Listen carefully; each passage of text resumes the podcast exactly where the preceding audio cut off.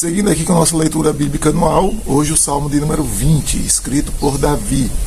É um salmo em que apresenta o povo e provavelmente o próprio exército orando antes mesmo de começar uma batalha. Você vai ver ações e atitudes parecidas lá em 2 Crônicas capítulo 20.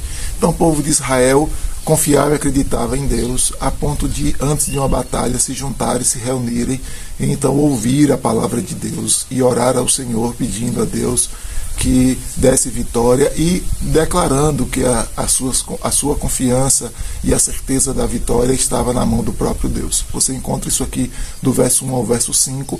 Então, o povo orando e dizendo de que Deus haveria de dar vitória ao rei, haveria de atender a, aos pedidos do coração do rei dentro dos planos de guerra. Então você encontra isso. Do verso 6 em diante você vai encontrar então o, o que parece ser uma resposta do próprio rei, então declarando de que a sua maior confiança não está nos seus soldados, não está nos seus cavalos, mas sim a sua verdadeira confiança está no Senhor e a glória da vitória, a glória do resultado da batalha, ela será dada ao Senhor e reconhecida para com o Senhor. Então você vai encontrar nesse salmo exatamente a ideia de que o rei é vitorioso por causa do Deus que o protege, do Deus que o guarda. E aqui, aí aqui aparece também o termo é, ungido, mexiar, e esse salmo também é considerado um salmo messiânico, porque aponta para Cristo, aponta para aponta a Cristo, porque Cristo vai vir ao mundo, vai ser perseguido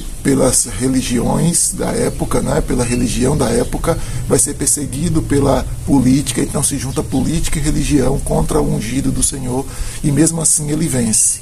Ele vence morrendo na cruz, ressuscitando, e hoje é o Senhor vitorioso que mora nos céus e que salva o seu povo, que restaura o seu povo e que um dia voltará para implantar definitivamente o seu reino em vitória e de maneira triunfante. Me segue que eu te ensino pelo caminho e até a próxima leitura bíblica, querendo Deus.